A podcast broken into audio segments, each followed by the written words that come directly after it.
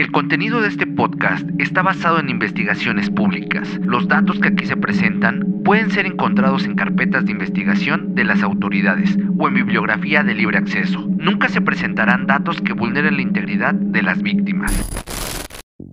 Bienvenidos a un episodio más de Tripas de Gato. Dicen que los ojos son la ventana del alma y que a través de ellos, además de lo obvio, podemos observar el lenguaje no verbal e interpretar lo que una persona con palabras no puede decir.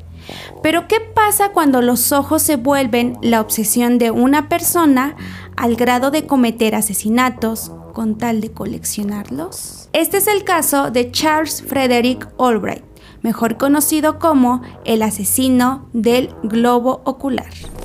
Antes de comenzar, quiero mandar saludos para Alejandro, que nos dice que le digamos a su novia Kumiko que ya no lo regañe por escuchar historias de terror. Para Chamis Fierro, Luz Marina Carnicel, para Andreina Jalapeña, que fue una de nuestras seguidoras que nos pidió el capítulo pasado. Para Valentín Aguilar, José Manuel, que nos escucha desde Apatzingán. Vilma, desde Nashville, Tennessee. Gilberto Gracián, desde Mexicali. Malena, desde Ecuador. Jesús Jesús Rodríguez desde España, Huitzili Rojas desde Oaxaca y Flor Sánchez desde Nicaragua. Gracias a todos ustedes por escucharnos y vernos. Y si quisieran ustedes que nos están viendo o escuchando un saludo, pueden dejarlo en comentarios, de preferencia en el DM del Instagram de Tripas de Gato. Hay una noticia importante que quiero darles debido a que andamos de aniversario, ya que son dos años de Tripas de Gato. Estamos muy contentos de haber llegado hasta aquí y por eso la próxima semana vamos a hacer un live donde estaremos celebrando. Hace una semana los cumplimos, pero seguimos de festejo y en ese live vamos a tener dinámicas para que ustedes se puedan llevar una gorra de tripas de gato. Así que atentos en nuestras redes para que vean cuando anunciemos el día y la hora de nuestro live y se puedan llevar estas chuladas de gorras y puedan elegir desde una vez la que se quisieran llevar. Sin más que decir, yo soy Beth, comenzamos. Frederick nació el 10 de agosto del año 1933 en Dallas, Texas, Estados Unidos. Sus padres, Dell y Fred, lo habían adoptado de un orfanato cuando él era recién nacido. Su padre era tendero y su madre una maestra con una actitud sumamente estricta y asfixiante con él. Sentía cierto control para hacer con él lo que quisiera. Según algunas personas, ella lo obligaba a vestirse con ropa de niña y a jugar con muñecas.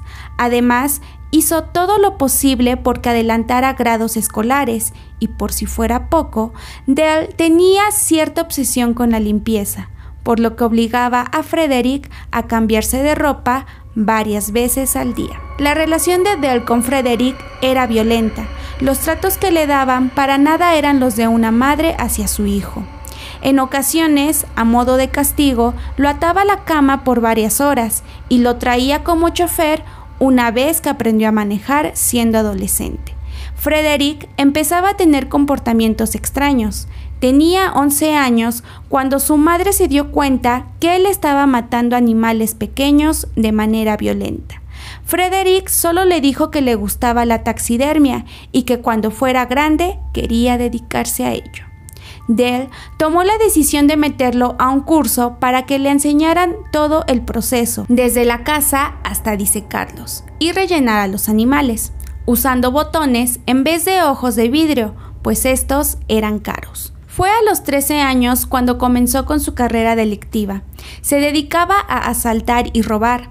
La forma en cómo lo hacía iba escalando en violencia, hasta que a los 15 años logró graduarse de manera ilegal e ingresó a la Universidad del Norte de Texas. Hasta este momento había librado la prisión, pero eso cambió el día que lo encontraron con armas y dinero robado, siendo arrestado por un año empeñado en querer culminar sus estudios, pero eso sí, sin poner un mínimo de esfuerzo, al quedar en libertad se metió a la Universidad de Arkansas para estudiar anatomía. Él quería ser cirujano. A la par, empezaba a andar con una chica de la misma facultad, a la que le gustaba hacerle bromas peculiares. Una de ellas fue cuando cortó los ojos de las fotos de su novia y los pegó por varias partes de la facultad pensando que esto era gracioso. Lo que colmó la paciencia de las autoridades escolares, decidiendo expulsarlo, fue que Frederick decidió robar cosas de la universidad. Esto no le importó en lo más mínimo y aún así hizo todo lo posible por hacer parecer que sí había cursado la universidad. Falsificó documentos que incluían firmas para darse él mismo su título universitario. Junto con este logro, llegó el matrimonio con la novia que tenía en la universidad. Al poco tiempo, se convirtieron en padres de una niña. Ahora, él había adoptado una vida común como la de cualquier padre de familia, o al menos eso aparentaba, porque seguía cometiendo robos y asaltos, además de tener actitudes que incomodaban a su esposa. Los recortes de ojos abundaban en la casa. Frederick mentía con trabajos que nunca lograba mantener. Se hacía pasar por maestro y se aburría constantemente. Por eso, a cada rato cambiaba de trabajo. A pesar de que en algunas ocasiones había sido atrapado por las autoridades, siempre tenía la habilidad para salirse con la suya y librarse de la ley. Para su esposa, estos solo eran dolores de cabeza, así que en el año 1974 tomó la decisión de separarse por fin de Frederick. Tras la ruptura que parecía ser nada para él, seguía cometiendo delitos y ahora era acusado de haber robado una gran cantidad de dinero a una ferretería, por lo cual tendría que haber pasado dos años en prisión, de los cuales solo cumplió seis meses para después quedar en libertad. Sus delitos iban en aumento. En el año 1981 era acusado de haber abusado de una menor de edad, hija de unas personas que asistían a la misma iglesia que él, porque sí, Frederick tenía fe en Dios. Él aceptó la culpa y dijo que sí lo había hecho. Por esta confesión le dieron libertad condicional y después se justificó porque según había dicho que era culpable solo para evitar cargos mayores. Fue en el año 1985 cuando Frederick volvía a tener una pareja llamada Dixie. Ella pensaba que Frederick daba su mejor esfuerzo a pesar de que cambiaba constantemente de trabajo y siempre fracasaba. Como ya vivían juntos, Dixie era la que siempre terminaba manteniendo sola el hogar. Transcurrieron unos años y Dixie no sabía aún qué se escondía detrás de esa cara despreocupada y manipuladora. Era el 13 de diciembre del año 1990 cuando unos niños encontraron el cuerpo de una mujer de 33 años. Se supo que su nombre era Mary Lowe. Según las investigaciones, se trataba de una mujer trabajadora sexual. El cuerpo había sido abandonado en un campo y mostraba diversos golpes y un disparo en la cabeza. Tras la revisión del cuerpo y al abrir sus párpados, se dieron cuenta de la ausencia de sus ojos. La médica Elizabeth dijo que este trabajo había sido practicado por alguien que tenía conocimientos sobre cirugías, pues habían sido sustraídos con el mayor cuidado posible y a la perfección. Lo primero que pensaron las autoridades fue que el asesino había tomado como trofeo los ojos y por eso no estaban en su lugar. Alertados por ello, ponían sobre aviso que el autor del crimen podría ser peligroso para la sociedad por la forma en cómo asesinó a su víctima. Las investigaciones siguieron su curso hasta que el 10 de febrero del año 1991 es decir, dos meses después de haber encontrado a Mary Lowe, encontraron a otra mujer sin vida, con las mismas características. Susan Peterson era su nombre, tenía 27 años. La forma en cómo había sido encontrada era idéntica a la víctima anterior, solo que ella tenía tres disparos y sí, tampoco tenía ojos. Las noticias ya estaban dando de qué hablar sobre el hallazgo de estas mujeres y ya se escuchaban apodos del posible atacante, al que llamaron el destripador de Dallas. Al mes siguiente se repetía la historia. Era 18 de marzo de 1991, cuando encontraron a Shirley Williams, mismo modus operandi, y mismas condiciones del cuerpo de la víctima. Era obvio que estaban frente a un posible asesino serial, por lo cual la búsqueda de pistas inició por el sector de mujeres que trabajaban en lo mismo, y así poder tener algún indicio. Se hizo una lista de características de personas que habían violentado a estas mujeres que interrogaron.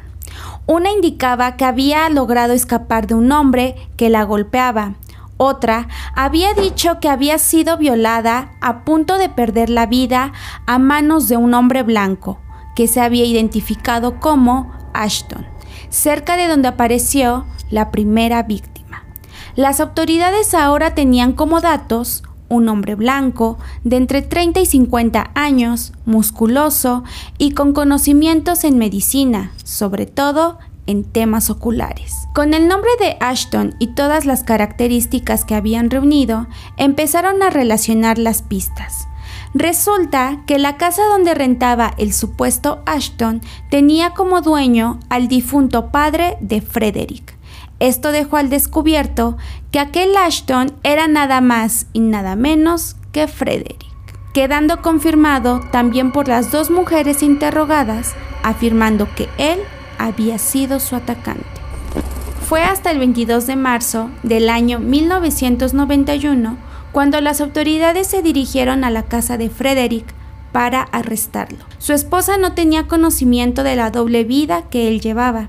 Pensaba que él solo se dedicaba a trabajar como carpintero y en ocasiones como maestro. Es por eso que al momento del arresto todo fue una sorpresa para ella. Incluso sus vecinos lo describían como un buen vecino y muy atento. Poco a poco se iba destapando la verdadera cara sobre este hombre, que gustaba de frecuentar bares y lugares donde había mujeres trabajadoras sexuales. En la casa que quedaba a pocos metros de donde aparecieron las víctimas, encontraron cosas de ellas, diversas armas y cuchillos, libros sobre crímenes y asesinos en serie. Inmediatamente se comenzó el juicio, pues tenían una serie de pruebas que lo incriminaban. Estas iban desde cabello hasta testimonios de personas que solían verlo, además de su historial delictivo y problemas con la ley. Para diciembre del mismo año ya habían resoluciones. Esta vez se creyó que Frederick no se iba a salir con la suya, pero aún así los fiscales desestimaron los cargos por dos de sus víctimas, culpándolo solamente por la muerte de Shirley. Lo condenaron a cadena perpetua en la prisión de Texas, en el área psiquiátrica donde se mantiene en vigilancia. Su pasatiempo favorito recolectar recortes de ojos y hacer dibujos de ellos para pegarlos en su celda. Si se preguntan en dónde están las armas homicidas o los ojos de sus víctimas, estos nunca fueron encontrados y Frederick, desde el día de su detención, jamás ha hablado al respecto de los asesinatos. Incluso, él se declara inocente hasta la fecha.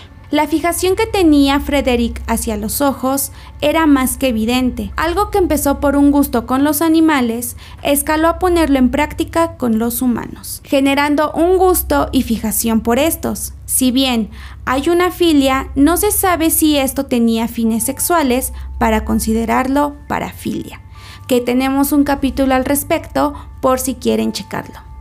Y es que el hecho de que sus víctimas se trataban de trabajadoras sexuales no quiere decir que todo era con fines sexuales, pues al respecto se sabe muy poco. Pero los traumas que tuvo desde pequeño, gracias a la exigente crianza de su madre, ayudaron a que su perspectiva de ver la vida de estas mujeres le generara odio, sobre todo porque hay algunas versiones que dicen que Frederick odiaba a las mujeres que se dedicaban a esto porque su madre también lo había hecho cosa que solo se rumoró. Además, el que su madre lo obligara a vestirse y actuar como mujer siendo pequeño generó ese rencor que más tarde interpretó en asesinatos.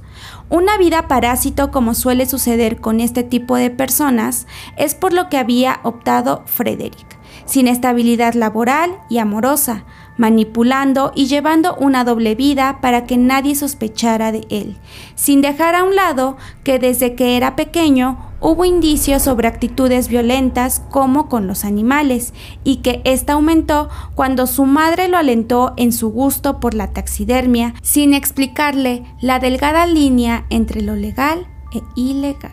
El que quitara los ojos de sus víctimas podría reflejarse en el miedo, poder y trofeo Miedo por haber sido visto. El poder de obtener esos ojos que en la taxidermia suelen ser costosos y nunca pudo darse el lujo de tener. Y por último, el trofeo, porque recordemos que los asesinos suelen irse de la escena con un objeto o parte humana que coleccionan y les recuerdan los crímenes que cometieron para motivarse y volverlo a hacer. Sin duda, un caso que dejó preguntas al aire y que esconde un misterio en un hombre que actualmente tiene más de 80 años y cumple una condena rodeado entre recortes y pinturas de ojos.